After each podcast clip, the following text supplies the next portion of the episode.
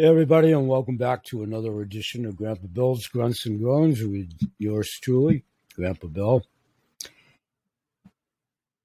Sunday, July the 3rd, at the time of this recording, at just about, oh my goodness, 1245 Eastern Standard Time. Welcome one and all whenever you see this, hoping that you're having a great holiday weekend and or had past tense whenever you view this. And I want to take about 10 or 15 minutes in prep for a couple of my podcast shows a little bit later here at the Spotify in studio audio visual portion of my show. talking about some themes that I've been talking about in some instances for half a century or more.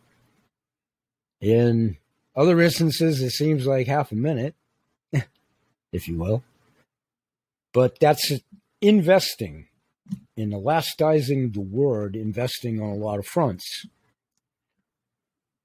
Past tense, when I left the corporate world in 1995, at that time, investing for me was Fortune 500, the top 500 stocks, and building a portfolio, and 401s, and IRAs, and so on and so forth. When I vacated corporate America for a number of reasons at that time, not that I had massive amounts of wealth, I didn't, but I did okay. I took what I had, I told the system to shove it, literally and figuratively, and I put it back into striking out and being from grassroots, starting point A, of starting my own business from the grounds up as a sole proprietor, forging my way into a niche market and the land of giants and all of that. Great, awesome, done that many times in my life with businesses. Some made it, some didn't. Success, failure, all part of the package. That career was pretty successful. Life got in the way, expenses got in the way. Then it came over the last three years and changed everything for everybody, small businesses especially. So I sought out two different income streams the most recent one, gold, silver, precious metals, but I'm still a proponent at age 68, depending on what life brings. The world as it turns on its axis, chronology, being laden with mercury poison and all this other crazy stuff, which is fine. How much longer or shorter I have? I feel as though I have decades because I'm healthy, very other than the outside broken down veneer and severe brain damage and mercury poisoning that I have to keep at bay. So, all of those factors mean what will I do? Well, not having deep pockets because I always reinvested in myself and the businesses, and then the SHTF hit the fan, right? The proverbial, you know what? And here we all are to whatever degree. So, what my objective is, is with the income stream that I've been doing for four years, and it's going like clockwork the way that I wanted to approach it. I'll talk more about that at the business show and revisit that. The second one is so much in its infancy, and for a number of variables, really, I've only been able to matriculate jumping in with both feet over the last couple three weeks, which I've done, and I'm going to continue to do and I'm going to talk about throughout the remainder of today and this week. Big events coming up on the coolest coin collector club, one right here in Maine, which I'm going to revisit and talk about a little bit later. Multiple streams. Here's my objective from the two I got when I can get them to a different level as I nurture and rebuild a brand new audience. I've talked about this. I have a very dormant account in one regard that at this juncture in time, everybody's always welcome back here. It's time to move on, and I've done that. And they're always welcome back. A couple of them have come back. you know, one case in point, they came back to take advantage of a sale and then bailed. You get that. You get that. You get that. We've talked about that. You get good lists, bad lists, good leads, bad leads. You get rejection. You get yes. You get no. You forge forward. You stay straight ahead. When you market a healthy, viable opportunity, it's all in the eyes and ears of the beholder. And I'm a, I've always been a proponent that you have to self edify and be a product of the product and all of those types of things. So I'm also a big proponent of you have to have multiple streams. That may make other factions shake and rattle and roll and oh my God and all of that, which would be silly because they're knowledgeable and have good logic. Of course it does. So my ultimate game plan is as I get these other two ventures off the ground to generate some income to be able to do that now in this crazy world, give back. I can't do that out of out of my own pockets anymore. Just give give back and donate and all of that. Doesn't mean I don't still want to do that. I do. So I'm going to promote my advocacy program. I'm going to talk about that at the show. Numbers speak, intuitive groups speak, potential audiences speak. Everybody, listen, listen, listen. Whatever you're doing, as I welcome guests on my show and their books and their whatever, and potential guests, and talk about subjects, we already have one audience that's 850,000 strong. Please, does that mean they are all tuned into my show, my blogs? Absolutely not. Absolutely not. Please, I'm the conduit to get you to there if you choose to get there. Astute thinkers, common sense thinkers.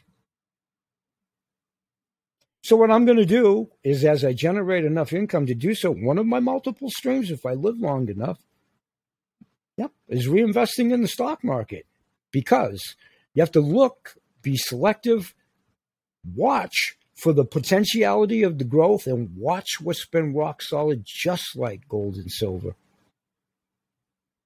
And what the new world's going to bring if the maniacs don't get in the way and just totally upset the apple cart. Robotics, medical robots, surgical assistants, the lack of the labor force, the changing labor force, the changing dead fiat dollar, and the changing dead fiat related jobs 10, 20, 30 years out, wherever you fall on the chronology ladder. My inspiration is to still do this for my posterity, whatever time I got left, and myself and my wife to hedge the BS. And it's not going to be for much longer with a part time job that I've done for 16 years based on a fiat dollar. And it's not based on fear, and I don't propagate fear. I just continue to forge forward and try to use the little semblance of common sense that I have with a very damaged brain. Real estate will be another potentiality for multiple streams. There's four, five, six, seven other ones I'd love to explore and we'll talk about given time and indeed probably invest in. That's going to take probably longer than I've got. So for now, coming back this way, I'm definitely concentrating on the two CTFO and the coolest coin collector club. I'm going to talk about all of this over at the show. The plural. This is the venue that I'm going to need your help in promoting it. Graham and I aren't convalesced or whatever, but we have some handicaps. Lots of people do. We have some handicaps. Okay. We're not housebound per se. Due to it, for a lot of reasons, I chose to play ball scarecrow and be housebound to a large degree out of respect.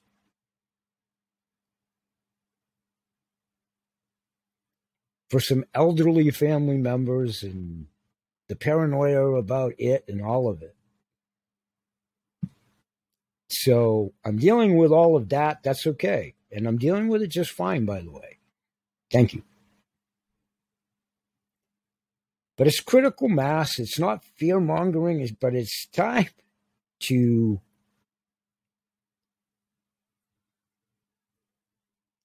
take the sunglasses off, Corey Hart. Stop looking through shades. Stop looking f- through hatred and negativity. And stop worrying about an old reality star and some other Jamoki and all of the other people in that arena, would be my advice for a first good step for good health. It's so counterintuitive. And look what they've done. And look what the hatred has done to help get us here. Honesty hurts. You have to look in the mirror. That's the type of people I want to start talking to. That's the type of people I want to invite into this because it's all about good things, positivity, changing this planet from tipsy turvy upside down to get it right side up, which is very much necessitated for a dying planet as the planet. With the pollution and probably a lot of help with the weather.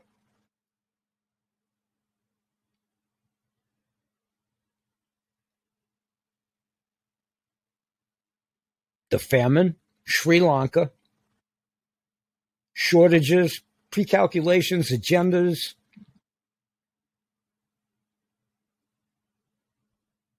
You see, especially in the Western Hemisphere, if we really look at our history, which is a lot of what I'm talking about, a recent note too, in regards to collectible coins and in regard to history of this country. On the eve of the 4th of July, freedom freedom's earned.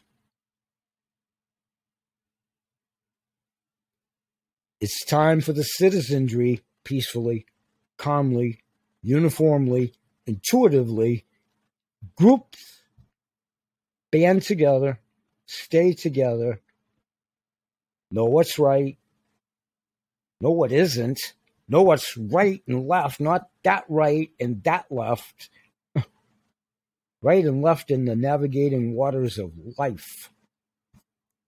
Try to stay the course. Choppy waters, you bet. Are you going to veer a little right or left? You bet. That's the difference between reality, fantasy, propaganda,